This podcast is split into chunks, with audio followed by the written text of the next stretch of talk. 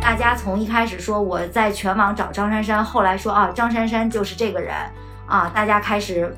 漫天的去引用照片，甚至把所谓的这种你的这个家庭关系，你爸爸是谁，你妈妈是谁，把你们照片罗列在一起，同时又把你的之前公司身份，甚至是你做的一些对外的一些讲话拿出来一块儿都去说的时候，那一刻的热烈也是让我感到没有想到的。去年我过生日，大家吃饭的时候在说要破账与照见，就破账就是说，比如刚刚我们可能就在破关于表达的账，就我们心中关于表达有一种想象，认为它应该是怎么样。我一直是以一个自己投资人的这样的一个方式再去工作的，我并不是一个说我被雇佣的啊，我被交给了这样的一个工作任务，我就会认为说我是在投资时间在一个。公司上，我是在投资时间在一个老板身上，或者是甚至是我的团队下属身上，所以说我就会看说我的这个投资回报率。各位子非鱼的听众朋友，大家好，我是 Gareth，欢迎收听这一期播客。本期播客的嘉宾是张珊珊，我们其实认识没有非常久，但一见如故。她在二零二二年经历了很多神奇的事情。比如因为名字和另一个人相似而经历了上亿次乃至十几亿次舆情的网络暴力，再比如在所有人都认为应该稳妥为上的二零二二年，他却坚决要辞职，选择自己创业。站在二三年的起点上回看二零二二，他会怎样看待过去的自己呢？值得一提的是，这期播客可以说是一期非常真实的对话记录，因为除了口误和噪音之外，我们几乎没有对内容进行任何的删减。所以大家可以很真实的听到我们两个人在聊天的时候，对话是怎样演进的。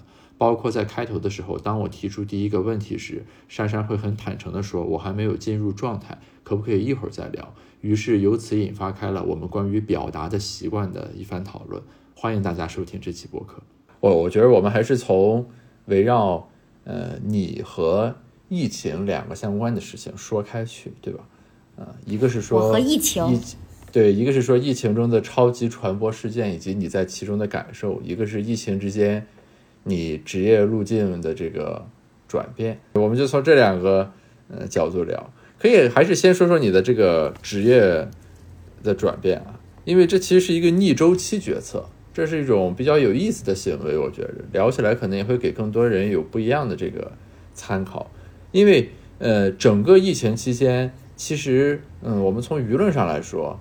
就是哀鸿遍野，啊，就实际情况不管怎么样吧，但大家都会感觉就很难很惨，于是整个舆论就会有一个转向，比如说呃，应该求稳，对吧？不不是求新求变了啊，就是工作能不换就不换了啊，有单位的人有工作的人是最好的，对吧？咱原来你要再往前几年，大家会说什么趁着年轻该尝试要尝试，有创业的想法先去做，失败了没关系，再回过头来找工作。但整个疫情期间呢，这个大家的心态，嗯，是有一种转变的。包括你从应届学生的角度来说，什么考编，对吧？就变成非常时髦的选择。那你会选择在疫情期间把工作给辞了，然后出来创业，所以这是一个逆周期的选择啊。可以先聊聊这个，你是咋想的呢？对，我觉得这个是挺神奇的啊。现在现在开始了吗？咱们还没有开始跟他们问好吧？那不是那个回头补录就行了，那个。那些不需要，我还没有进入状态，咱俩再聊会儿别的吧。这个说话还需要状态吗？也可以从这个聊一聊，这是不是你的职业病？哪个职业病？就是我其实需要有一个这个角色感，是吗？对，就是也可以从这儿先开始聊，就是说话是需要有状态的嘛，或者啥叫说话的状态？我确实是一个感觉上面来讲一直特别有角色感的人，要角色感其实就会有清晰的目标嘛。那可能说，哎，我们现在要面对一个什么样的一个场域？那在座的听众要听什么？就这些呃很清晰的信息会引导我，就是做出相应的这样的一些给到的这种信息。那朋友之间，那其实咱俩是非常好的朋友，我可以很放松的更多的去聊一些。所以说，其实有可能我确实会注重呃表达本身在那一刻的目的与价值吧。啊，我想问一下，所以说咱俩要是不录下来这个对话的话。就不存在所谓的表达的状态的问题，我会更加轻松一点吧。我觉得其实这个是一个很大的一个，我今年其实希望去克服的，意识到也其实希望去克服的一个事情。但这里其实有一个问题，就是说，呃，你沿着刚才的那个想法去建构自己的表达，其实你里面有一套很复杂的假设和分析，比如说什么样的观众，你怎么说话，听众听到这番话之后会怎么样理解，等等等等等等。但其实就是说，嗯，对于这个对话，我们完全有另一种理解方式。理解方式就是说，我们俩人在这儿进行这个对话，它被记录了下来，然后其他人听这个对话，呃，他从中得到了什么？他听五分钟还是全听完？听完之后他很开心还是很生气？他有收获还是感觉浪费了时间？这都是大家各自对于一个呃输入项 input 所做出的反应。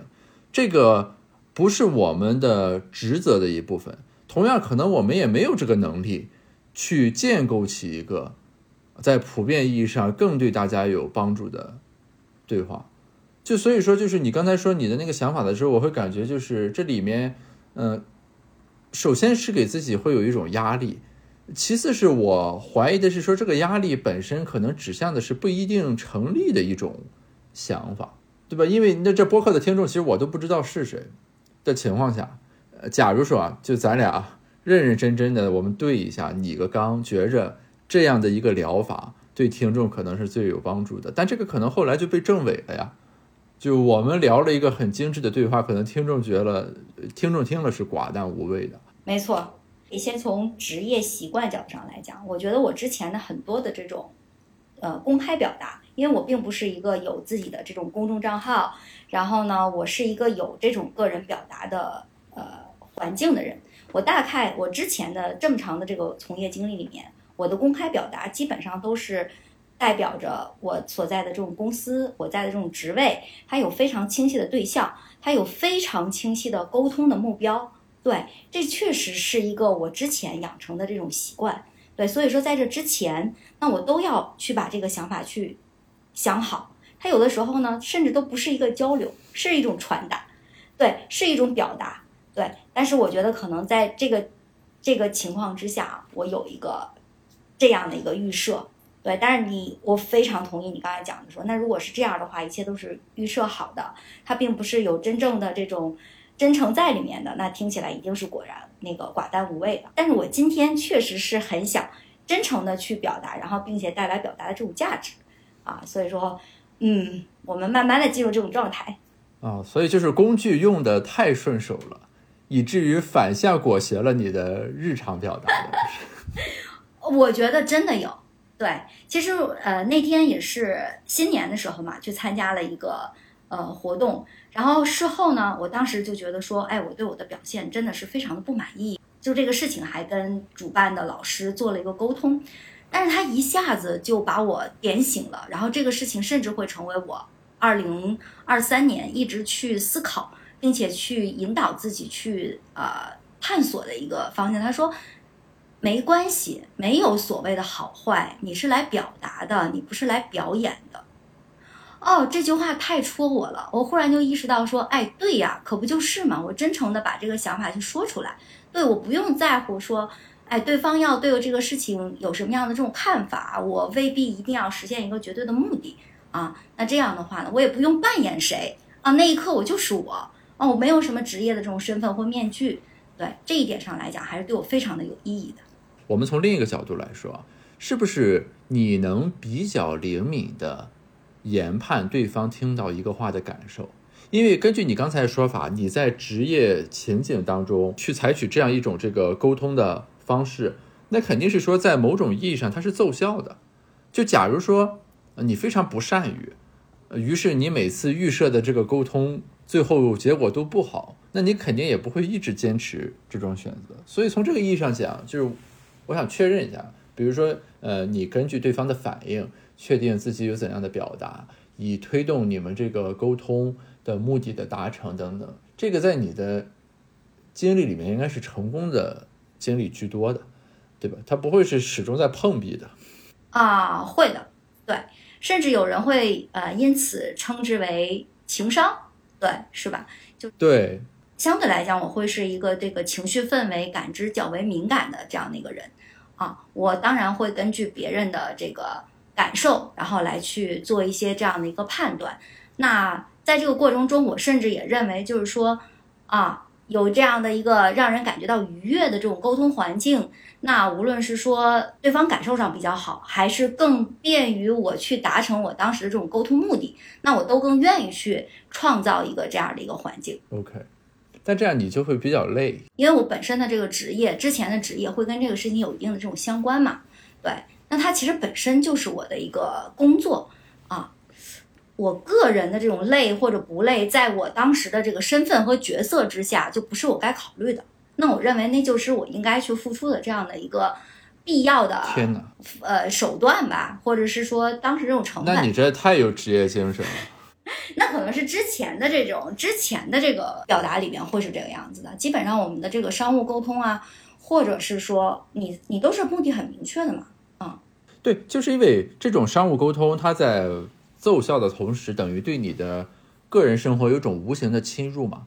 就是说，呃，不是说你二十四个小时都在工作，而是说你工作期间的这个表达习惯迁移了之后，会使得你在私人场域下有时候会有一些下意识的这种太过于熟练的动作带到这个对话里。绝对会有的。因为你刚才提到，呃，跨年夜谈的那个活动的时候，我当时我有一个印象很深，就比如说，呃，咱们两个人聊天。或者当时还有咱另一个朋友三个人聊天的时候，我们都是非常熟的人了。那我在跟熟人对话的时候，我会有一个习惯，就是说我会状态非常 relax。嗯，比如说就是我没啥想说的，我就不说。然后那如果咱三个人都没话说，这个就没人说话了，也就没人说话了。就是因为它是一个很亲密关系里的对话场景，所以我不会感觉到有某种义务或者负担，什么场子不能冷下来。啊，我要给你鼓鼓掌，就诸如此类的，我就感觉那聊不下去就不聊了，咱就各自看一会儿手机，一会儿谁想说话了，咱就再把话头挑起来继续说。但是我就会感觉，就是说，那在咱那个很私密的这个讨论的环境下，啊，就是你有时候还是会，呃，就是很无意识的，去说要让这个对话继续往下走，或者说就是，呃，我要某种，嗯，程度上表示一下赞同或者鼓励。以让在讲的这个人有一种正面的反馈，其实就是首先讲的这个人不一定需要，你也不是把它当成一个商务对话来处理，但是这个因素就会进到这里面来，啊，就是所以就没有，就我比较好奇，就是说可能在你的这个视野里面，是不是很少能进行一些这种就是聊着聊着把天聊死了就不说话了的这个情形？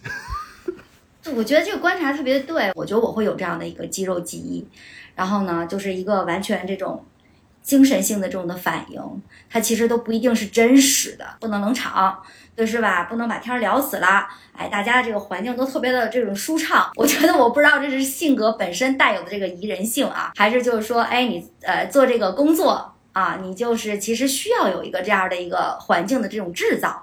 对你是一个这样的一个主持人，或者是你是一个这个方面一个很好的拉拉队啊，我觉得这些上面来讲，确实是有我自己本身的这个习惯在。刚才问我说说会不会把天儿聊死了？天哪，就是把天儿聊死了这个事情，我会觉得其实。在我的习惯里面，在你看来是不可接受的，会蛮觉得很尴尬的。那即便是亲密关系也不行，就是咱们非常熟，哎，很少。其实我在听之前听你的这个播客里面啊，我其实一直在去体会不一样的这样的一个态度。啊，我特别记得你很说过说，哎，我为什么就曾经咱们有共同的朋友说，哎，为什么我要怼来怼去？为什么我要表达反的意见？这是真的在怼，还是为了怼而怼？然后当时你是说啊。那我一定要有一些不同的意见呀，才可以让这个对话去进行下去。那如果说你说一个什么东西我就同意，那这个话，哎，那还怎么去聊下去啊？这句话其实引发了我挺大的这样一个思考的，因为其实一定程度上来讲，我们之前的这种工作啊。很多时候，甚至会被教的一些这种技巧。我刚开始工作的时候，当我还是一个职场小白的时候，我当时的一些领导他们会会怎么样呢？就可能艾特说了一个观点，然后对方说：“哎，我非常同意你的观点。”然后叭叭叭叭说我的。然后另外一方面呢，就是说我有一个什么样的想法，但是是从你刚才说的什么事情里边 inspire 了我，就会有一些这种。莫名其妙的这种技巧，甚至还说啊，这就是一个啊，能够让别人更好的接受你的想法的一些好的这种技巧，哎，很多年轻的小朋友都学，甚至我工作很久之后啊，我就会发现说，嘿嘿嘿，你看我又看到了相似的模板训练出来的，训练出来的职场人。因此，嗯，特别有意思。你你其实可以去去去看，他们都会有一些这种表达的这种定式。不管那一刻是不是真的同意你，我还是觉得哦，你刚才的方法 inspire 了我。尤其面对说可能会对你有一些不同意见的时候，其实整个的表达有的时候，或者是说当我们去交流的时候，我们最终一定是要求得大家对这个目标的一致认可的。我们要消除分歧。那在以这个为目的的时候。哎，大家会前设性的把这些事情先说出来，引导对方在情绪上、在精神上，然后哎一点一点去接受这个。我觉得会有这样的一个习惯。OK，哦，我都不知道这个还能有专门的训练。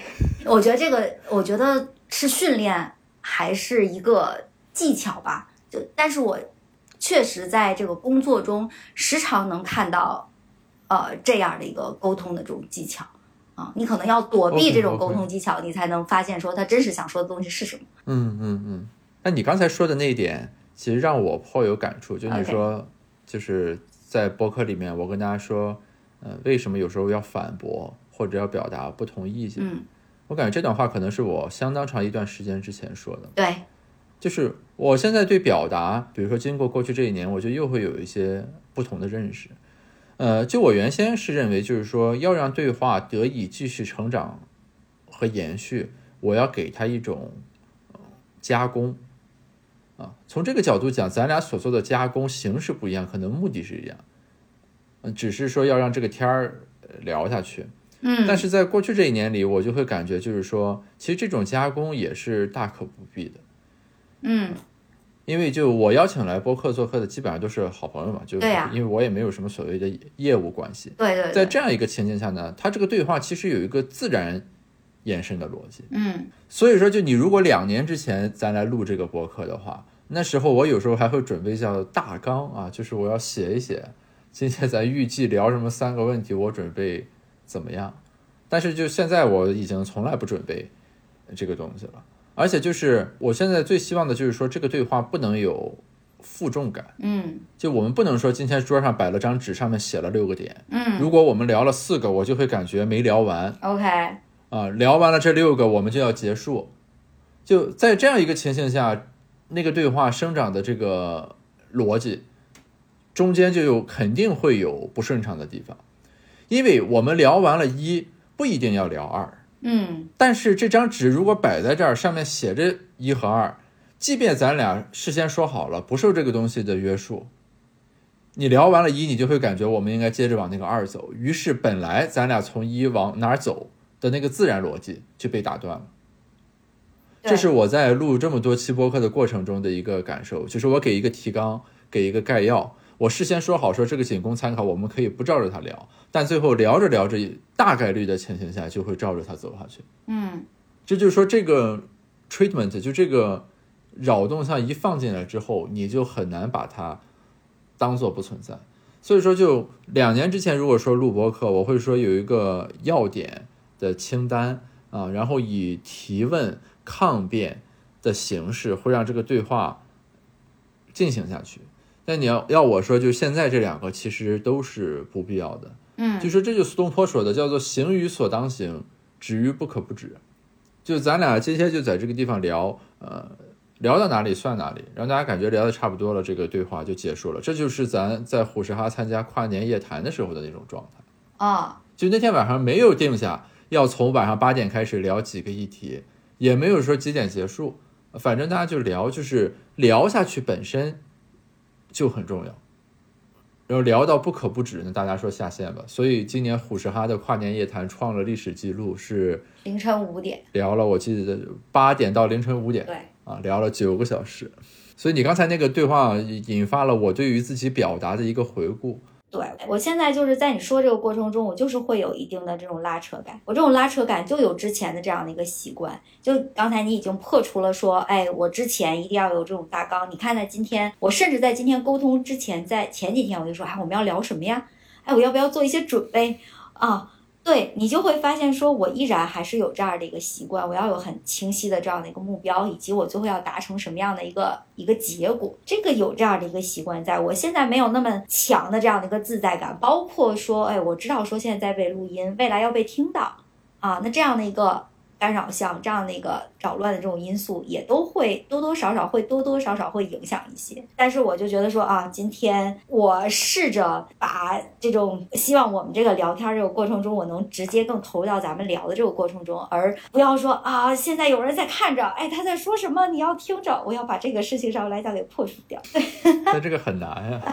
哦，哦，应该应该也应该也可以，我们试试呗。OK 啊，因为你就是你眼中有观众。嗯，这个观众他是广义上的观众，他就会像一个因素会萦绕在这个地方。这个我有一个与之类似的感受，就我大概从六一七年左右吧，跟一些师兄参加一些活动，比如说他们有读书会，啊，也包括跨年夜谈，嗯，这种活动。他那读书会很有意思，就七八个人读英国的保守主义哲学，但是七八个人里没有一个是搞哲学的，然后。你包括就是他们建立了虎石哈这个地方等等，就我从那个时候才逐渐适应着去理解，就是一个事情在发端的时候可以没有目的和意义。就是我我原来一定是说，那咱今天坐下来聊，你得说清楚，咱今天是干啥？嗯，那结束了这个事情要有一个结果，比如说咱四十期读书会是要学会哲学，是要出一本讨论集，是要我们每个人从中怎么怎么样，但是都没有。就这些活动，他们就是他们有个形容词叫打乱仗啊，就也没有目的，反正就是把你喊来了，咱就开始读，读的就是哲学啊。然后八个人什么法律、经济、政治都有，就就是没有人研究哲学。嗯，然后大家各取所需，反正每周读这么几次，读出什么来都算你自己的。然后我在一开始就会对这种东西很抗拒。就我觉得，就是这个事情没有目的，嗯啊，我没有对象，我此刻的行动去指向什么呢？对吧？你比如说辩论赛，我是要辩倒对方，对，什么演出，我是要演给观众看。但这种就是在发端的时候，你就告诉我，啊，这事儿咱没有要达成的东西，但是它在进行着。我在刚一开始的时候就特别不能接受，但现在就会逐渐的习以为常了。所以我当班主任之后，约班上的同学和我聊天，我也就一开始跟他说，就这个对话本身，我不预设。目的我不是说要谈话，你要回答什么，我要呃从你们身上去确认什么，嗯，就是聊，反正聊得长聊得短，聊到哪些方面，这个就看我们今天两个人怎么聊。所以就其实与我们这个对话而言是类似的这样一种感觉，所以我就说开始不愿给大纲，就是这个原因。OK，哎，那无论是说你参加之前的这个没有目的性、指向性的这样的一个。读书会还是后来跟同学去聊啊，我们今天就留到哪儿？那你觉得是最终有没有出现一些意想之外的，但是呢又真正的能够滋长出有营养的东西呢？啊，我觉得这个还是非常有的。OK，是因为恰恰在这样一种情形下，他拿掉了你的那种很强的目的性。嗯，然后人在表达过程中，对于自己的特质。会有很充分的暴露。我我随便举几个例子啊，比如说我们那个读书会上有六七个人，就是每一个人你就发现他处理问题的长处和短板是不同的。有的人是特别善于罗列，但他没有结构，他就我们就说数土豆，就是他可以一个一个数，他张口就能举十个例子，嗯，但是这十个例子里面是没有理论和结构的。有的人是说什么呢？就是他运算能力很强，可以张口就给出一个理论，但这个理论其实和我们当前聊的天没有什么关系。OK，假如说这是在发表一个主旨演讲，可能就划过去了，嗯，因为没有人来质疑你。但是在我们那个情景下，剩下六个人就会轮流问，说你刚才说的这个东西其实不是咱聊的那个东西，最后把这个东西就拆得七零八碎。嗯，所以就是说，等于是在这种看起来没有明确规划性的表达里面，反倒把每每个人思考和表达的特点暴露的很充分，然后你的短板也就会暴露的这个非常充分。刚才讲这个事情，我听过一两次啊，就是咱们的这个线上的这样的一个读书会也好，或者表达也好。我发现说，哎，到底准备好没有准备好啊？为什么说着说着开始自问自答呢？说完了之后说，哎，我这个事儿没有想好，哎，我这个东西我也没有讲好。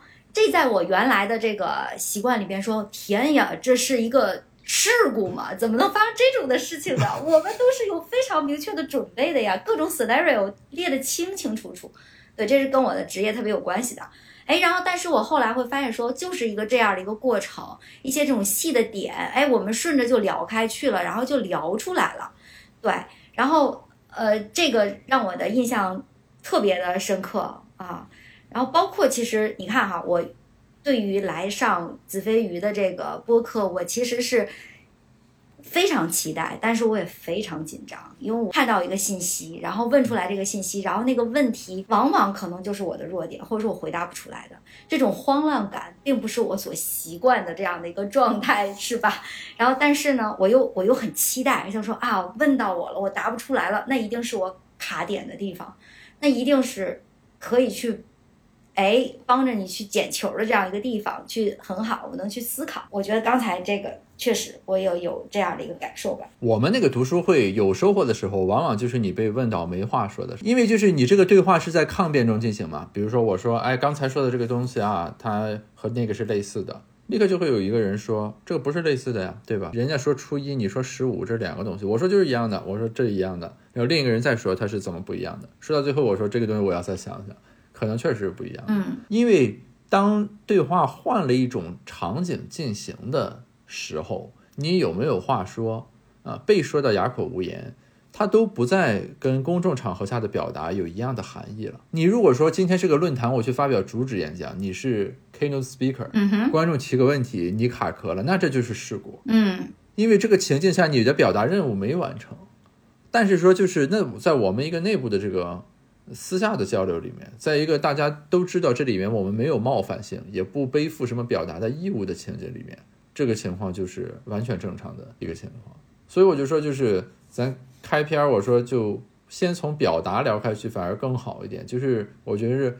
这就叫破障嘛，对吧？就去年我过生日，大家吃饭的时候，嗯，咱说要破障与照见。就破障就是说，比如刚刚我们可能就在破关于表达的障，就我们心中关于表达有一种想象，认为它应该是怎么样的，嗯，日常性的这个约束自己。所以就是这几年，我说，呃，我有这方面的变化，也正是在这种不断的训练中去形成的。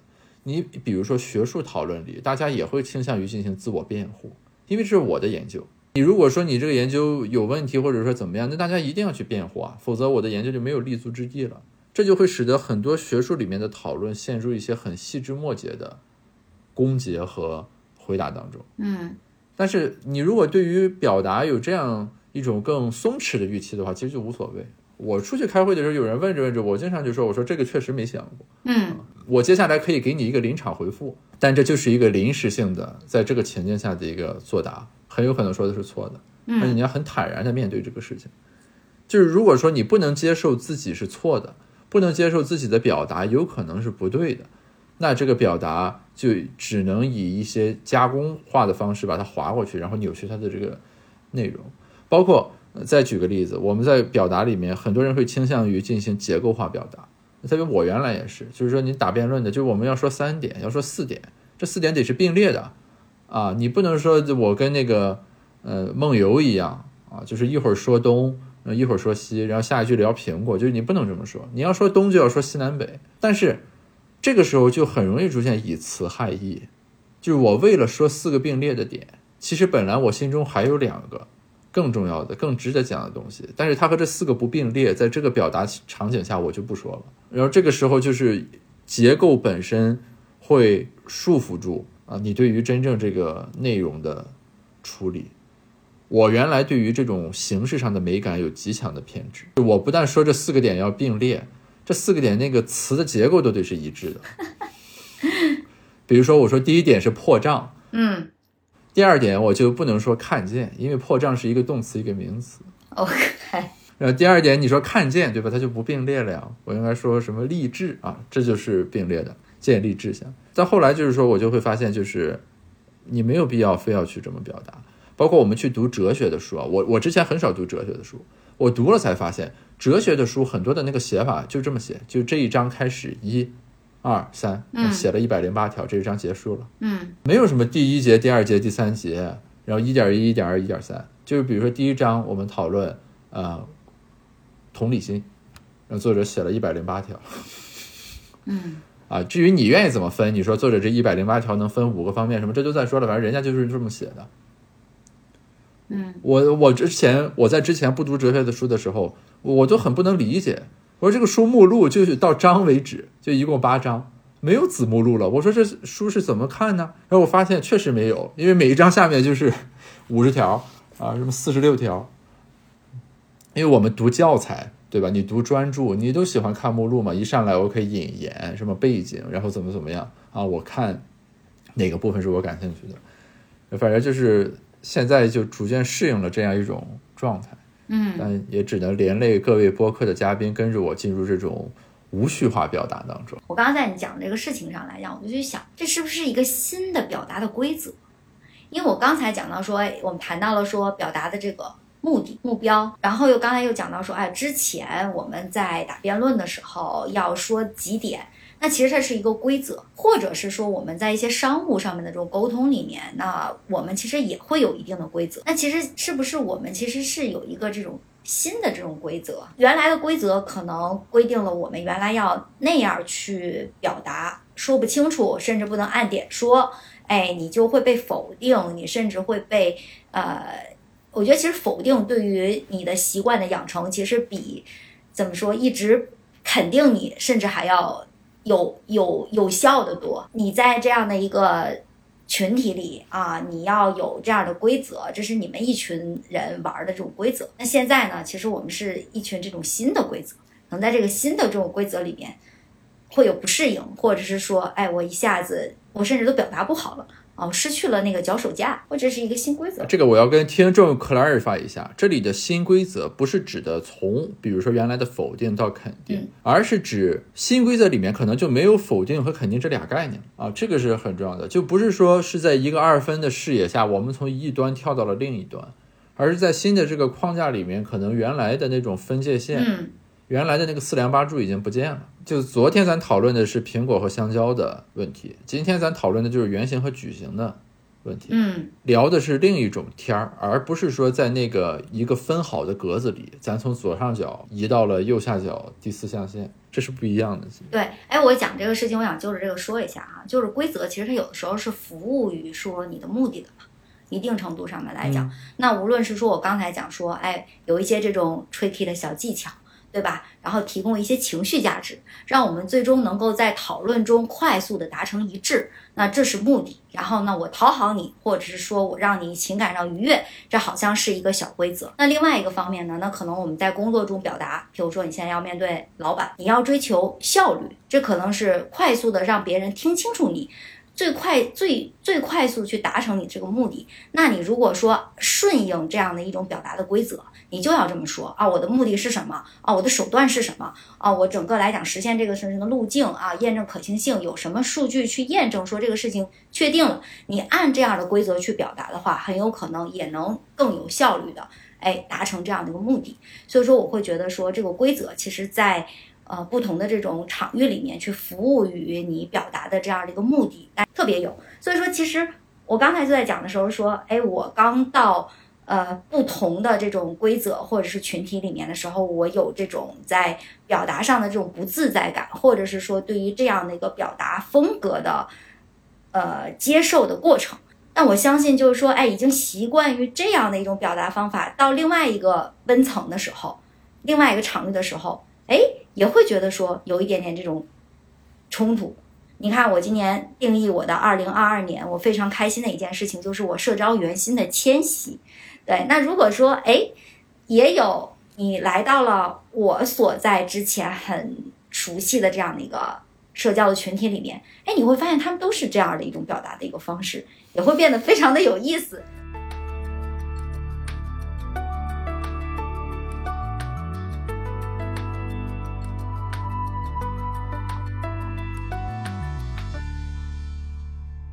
从这个角度来说，我觉得可以聊聊你的职业选择了。就是说，呃，我不知道你选择在疫情里面的这个，呃，从公司出来，然后自己去做，是不是说，呃，你对广义上的规则，咱刚才说是狭义上是说的表达，对吧？就是商业情景下对话有一些规则等等。你广义上来说，你在公司里其实就是有一套的这个约束嘛。就是我作为一个打工人，对吧？就是和老板和客户。和这个企业等等，它都有一套的这个规则体系。就是你选择出来自己做，是因为你某种程度上有一种自我警惕吗？是说就是你感受到了这种规则长期以来对你的塑造，所以你要跳出来，还是说怎么样？就是说，因为我这个不是吹捧啊，就是我总体感受就是说，你如果继续在这个规则里面去行动，那你原来是能玩着转的，就不是说混不下去了。说白了的情形下，那你做出这个转变。那怎么样来解释和理解这个行为？嗯，对，哎，我觉得可以去聊一下。我觉得其实我当时在在做这样的一个决定的时候，没有想到说，呃，之前的这样的一些规则啊，它是不合理的，或者是说它对我，呃，是有这样的一个伤害。因为其实甚至说，你作为一个，呃，在这个游戏里边规则最清楚，然后。呃，你的熟悉程度更高，那你其实是完全能够把这个事情做得更好的。我非常同意啊，我的职场的生涯是没有受到任何威胁的，这是我完全自主的选择。甚至就是在我脱离这个大平台之后，还有就是另外的几个平台纷纷就是伸来伸出这种橄榄枝，说哎，你随时都可以啊到我们这块来去工作。对，但是我为什么要去创业？其实我们两个聊到。关于说是不是应该求稳，我一直以来都是一个挺逆着的人。就是说，当别人都去稳的这样一个情况下，市场会有一些什么样的一个机会给到你？或者是就是说，另外还有一点，被动的想一想，稳不稳由得了你吗？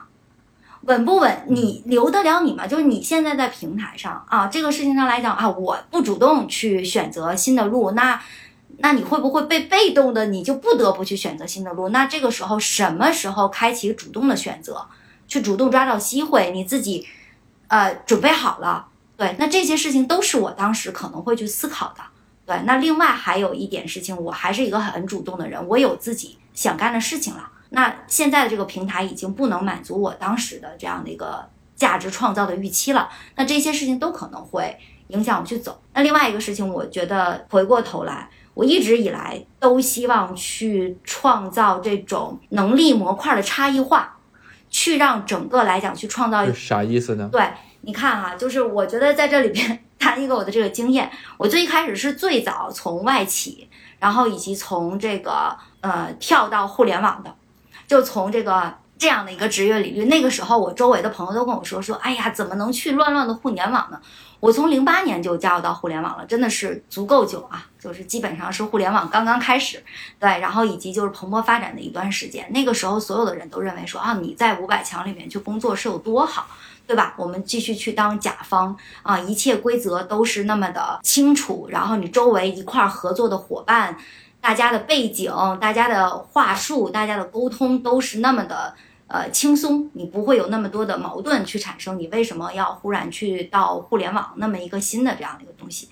我那个时候就会看到说，在这种一个新兴的领域里面，可能就会存在着不一样的这种机会。而他们其实现在就是缺少说被训练好的，然后一些这种很成熟的这个技能加入到新的这种产业里面带来变化。你个人那个时候，无论是你对于这个价值创造也好。啊，还是你自己的这个收益也好，那其实，在那个时候，我认为都是一个很好的一个选择。那我用这样的一个方式，其实一直在去指导我的这个职场的发展这种路径啊。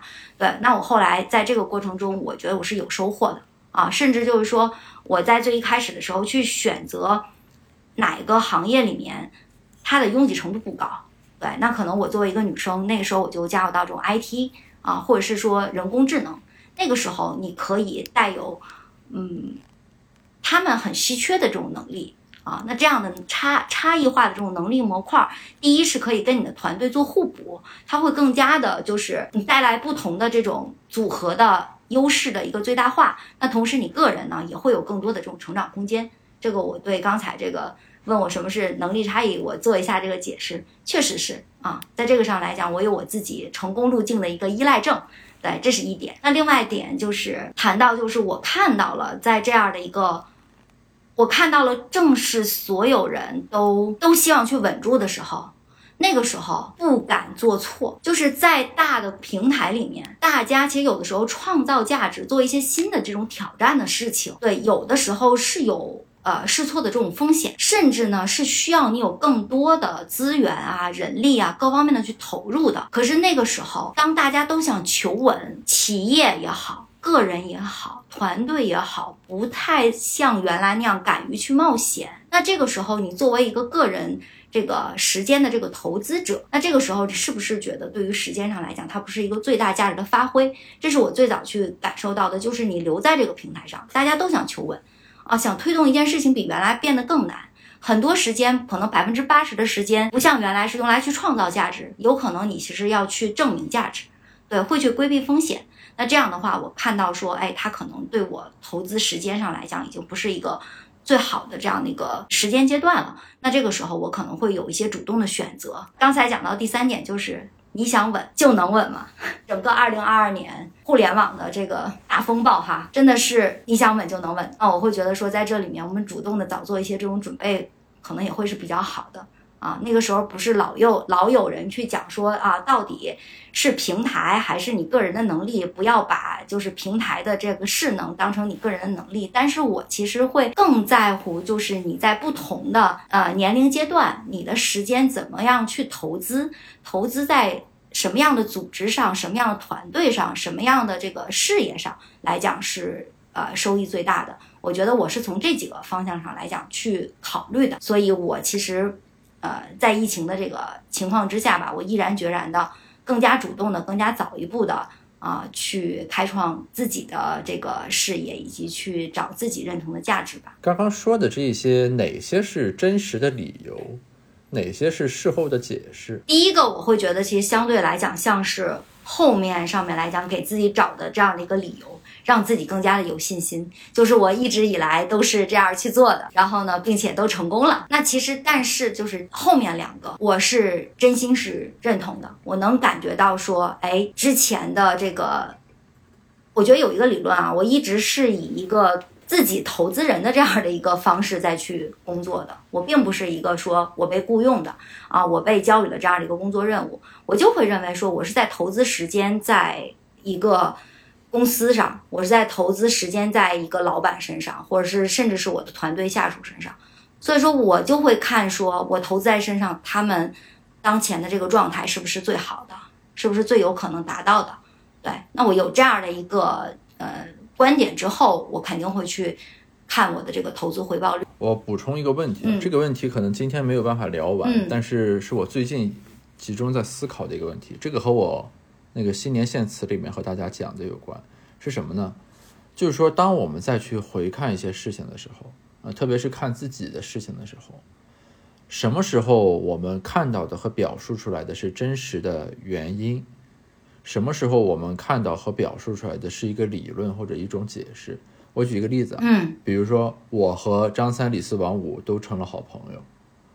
可能是什么呢？就是当时我一看他们一打眼，感觉这人就是我直观上看起来比较顺眼，就成为了朋友。于是，然后呢，在相处过程中，呃，事后我会发现，比如说他们都有一些品质，可能比较真诚，比较坦诚。就是说，等于是我对于真诚、直率这种品质有一种比较灵敏的直觉，使得我在看到张三李四王五第一眼我就感受到了。所以说，这个东西，假如说咱从实事求是的逻辑来讲啊。那就是当时那个感觉，啊，等于是我对真诚的人的灵敏性比较高，于是基于自己下意识的反应，交到的朋友就是这样的朋友。但是如果我们构造一个这个解释性理论，那就变成了就是说我交朋友有我的标准啊，其中最重要的标准之一是真诚啊，我在这样的一个标准的指导下啊，我在我身边的朋友圈进行遴选，最后我遴选了张三李四王五。你看，截止到目前为止。我的这个交友记录还是比较成功的。我说这个是啥意思呢？就是说有很多时候，我们的一些在当下的决策，它和一些另一些因素是完全这个并列和耦合的。于是呢，就是到底哪个是真的，哪个是理论，有时候就分不太清楚了。同样呢，放到你的这个例子里来说，比如说可能就是你有一种原始的冲动，是对于风险的偏好，或者说就是对于不同的追求，什么你这个换工作。或者说从大厂到创业等等，我随便举例子，可能都是喝多了那天晚上定的。但是事后来看，这些选择可能都是正确的，踩中了行业的节点，于你个人而言实现了发展，然后你和你的同事总是能实现在不同的阶段上你们的能力是互补的等等。但是就是真正如果咱倒回到那个点儿上去，可能就是说在每个关键节点，你总会有那么几场关键的聚会，其中有喝嗨了的时候就把这个定下来了。我只是立了一个暴论啊，就是可能这只是一种解释，那还可以有其他的种种解释，等等等等。所以说，就我提这个问题啊，今天可能就不足以有答案。就是说，我们到底怎样认识自己的过去？就是如果咱从总结的角度讲，每一个人的过去一定都是有特质的。你是风险厌恶的、风险偏好的、求稳的、求新的等等等等。但是在当时那个情境下的这个 have to 不得不到底是怎么做出来的啊？其实是很有意思的一个事情。我最近发现一点就是说，我们并不是总能精确的回顾过去，就哪怕那个选择，比如说呃从大厂到创业是你做的啊，决定读博士、决定做科研是我做的选择。嗯，咱俩在此刻各自说，我讲讲为什么做。读博士为什么读书？你讲讲为什么跳出来？这个不一定是真的。当时咱做这个行动的这个逻辑，这个是很有意思的一个事情，我觉着。然后，如果这里面有很多重这种 misunderstanding 互相混淆的话，最后得出来的可能就是一个看起来很有意思，但实际上与那个事实无关的一些解释。我也有这个记日记的这样的一个习惯，我然后我会时常很。去翻我可能十年前，或者是五年前的这样的一个记忆，我会发现说：天呀，我不认识这个人，这是谁？对，就你以为，就像我刚才描述的哦，我其实一直都是这样去选择我的这个职场的发展，我一直呢都是有这样的一个规则。但是可能当时你回到那个场景里边，看到你在日记里边写的说啊，什么什么东西，老娘不干了，就是哎。很有趣，所以从这个角度讲，记录是很有价值的。嗯，是的，就是当下的真实记录。因为当你事后再写的时候，它就变成了回忆录。真的，就是如果说你愿意去记记日记、记记周记，或者你今天的心情，我就是特别的值得我去写两笔，你记下来，日后读起来是相当的有意思。对，而且你可能会受到那个小线索，把你带回到当时的这个情境里。对。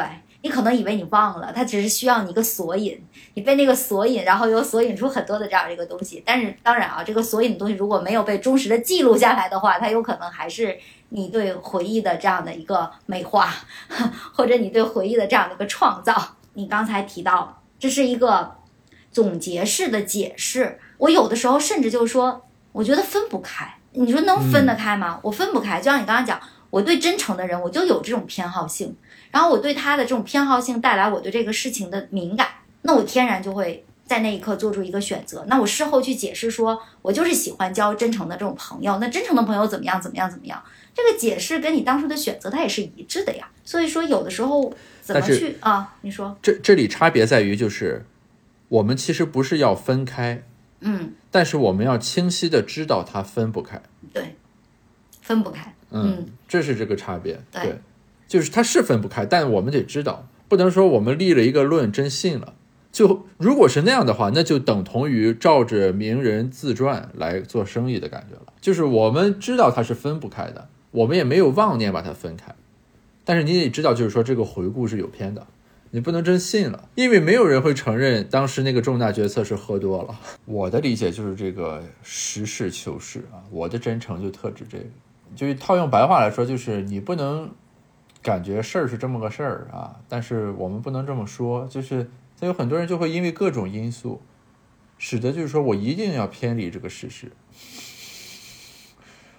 那我定义的真诚就是说，咱要就着这个事实来说，但这个也很难，就是说我们在对自己不一定真诚的情况下，还妄图去要求别人。我我春节期间见到了我的高中同学，我们就回忆自己高中到现在的这个变化。然后我们就聊到这个问题，对，然后我我们聊了个什么事儿呢？就是说，大家看事情的这个逻辑其实有变化的。就是说，我们经常说什么实事求是、尊重事实，这做口号说很容易，但实际上很难。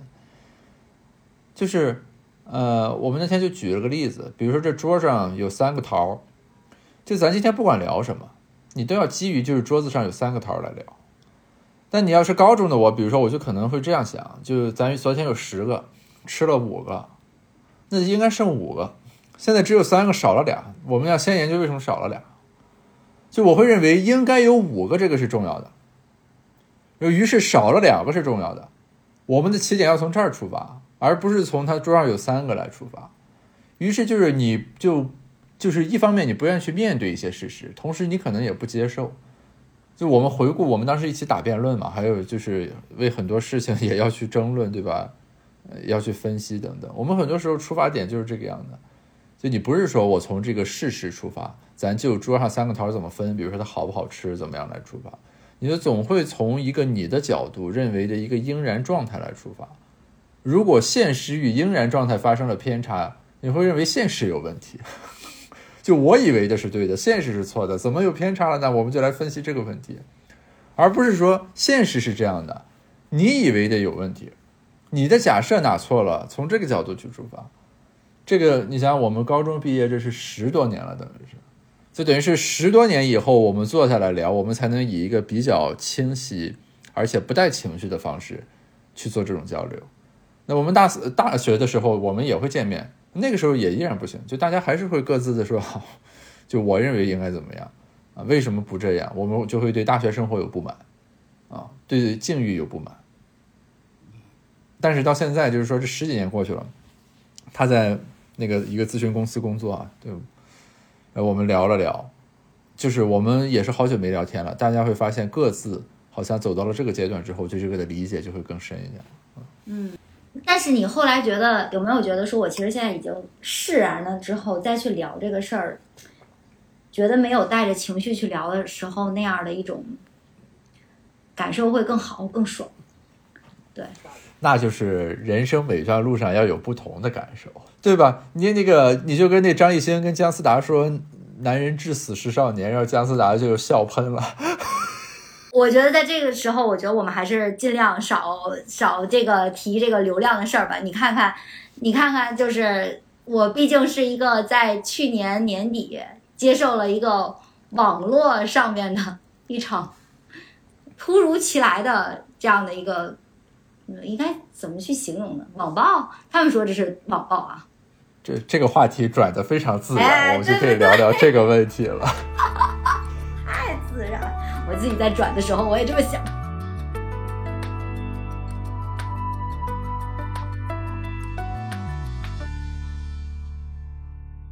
因为我我去年看到那个的时候，说句实话，就是我对他的预期没有达到后来这个事件的这个程度。因为我最一开始看到一篇说什么这个张珊珊就是这个有什么多少个核酸公司，然后我一开始当成一个很好玩的事儿，为什么呢？是因为它那个错误特别明显，它上面是先放了一个天眼查的截图，然后里面有这个什么企业实际控制人是那女字旁的山，然后下面这个新闻通稿就写成了王字旁的山，这个就很奇怪，就就我们学术写作基本规范，你文内要一致啊。你不能上面是这个什么张三是中文数字三，下面变成个阿拉伯数字三了。然后，所以我一开始就觉得这是一个特别搞笑的事情，我们叫它 typo 嘛，就打错字儿了，等于是。但是后来就是我没有想到这个事情会真的跟你去建立起这样一个强关联，因为我这里面还有一个假设，就这个名字也没有那么 unique，就是它不是对吧？它这个锁定性没那么强，所以最后这个东西真的。呃，事实上跟你挂起了这个联系，我是完全没想到的。我也不用抖音，所以就事后我才知道这个事情居然是到了这样的一个地步啊！我觉得这个事情不光是你作为一个呃旁观者的这个预期是处理的，就我作为一个当事人，我都觉得他是有三起三落的，就都跟我自己本身的这个预期都是不一样的。因为我收到这个信息非常早，刚有出来的时候。人家说，哎，这个张珊珊啊，为什么拥有那么多核酸公司？我就已经有很大敏感性，因为我们的工作其实也会是去平时去监控这个舆情的。人就说，哎，你有可能会被揪出来。我说怎么可能？我说这个事情有太明显的这个问题了。呃，是女字边的山，而我是王字边的山啊，这么清明明显的错误也很好解释，不会出什么问题的。但是到第二天，对。你就会发现，说有一条微博的评论在底下说：“哎，这个张珊珊是天眼查的老总，对，就是他。”结果这个事情顺着这一条微小的线索，就扒到了我在现实中的这样的一个身份，然后进而你的照片又全都起来了。其实说实话，我当时在没有扒到照片的时候，只是说，哎，你有一个这种呃工作身份的时候，我依然没有着急，我觉得没事儿的。我说这个事儿，你看看，就是大家就是随便说一说，大家可能还是觉得不对的，一对照就没有问题。后来这个事情的热度啊，我会觉得就是自从你的照片被扒出来之后。热度一下就起来了，大家从一开始说我在全网找张珊珊，后来说啊张珊珊就是这个人啊，大家开始漫天的去引用照片，甚至把所谓的这种你的这个家庭关系，你爸爸是谁，你妈妈是谁，把你们照片罗列在一起，同时又把你的之前公司身份以及你做的一些，甚至是你做的一些对外的一些讲话拿出来一块儿都去说的时候。那一刻的热烈也是让我感到没有想到的。当时在抖音上，我大概还在进行中的时候，哈，就基本上关于相关的话题有四十七个亿、四十七亿的 这样的一个热度。然后甚至就是说，呃，对于我照片中引用也有非常多啊。我当时就觉得，哎，我有点慌，哎，我觉得我有点慌。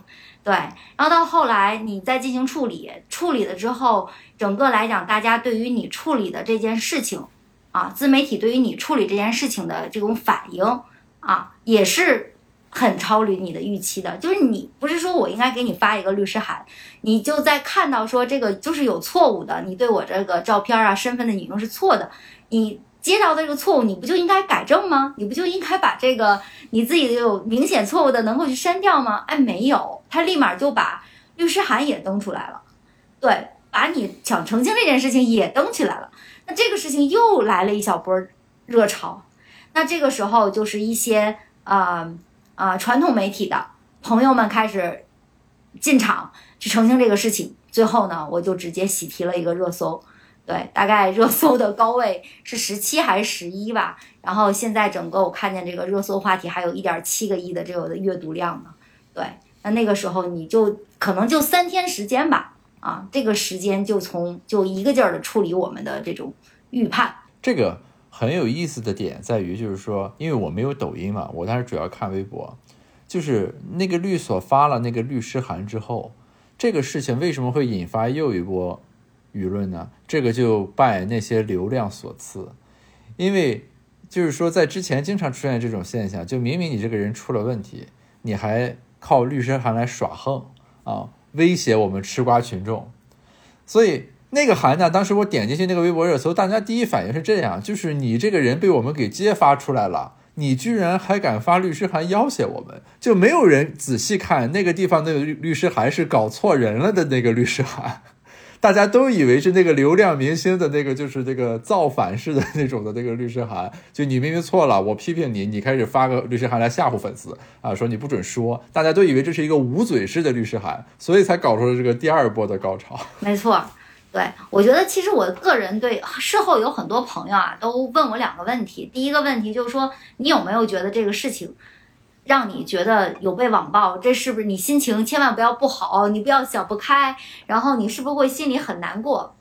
我觉得这个上来讲，我觉得我其实没有。我对这个事情上，我的感觉啊，我能理解那个时候的愤怒，那个时候的愤怒叫什么名字都没所谓，是不是你也没所谓？你其实就是一个大家对当时的那个生活情景的一个不满，对你只不过是那个工具人，是吧？当时是光宇是你吧？你劝我说：“哎，珊珊姐，这个时候你就是个工具人，那个没有，你就是一个靶子而已。”我那个时候非常能理解啊。对，大家其实对将错就错也好，然后甚至就说有极少部分的人他没有看清楚这个事情，他就呃以讹传讹也好。但那一刻，其实我能理解这背后的情绪，他不是要真的伤害你这个人，他其实就是他自己很愤怒。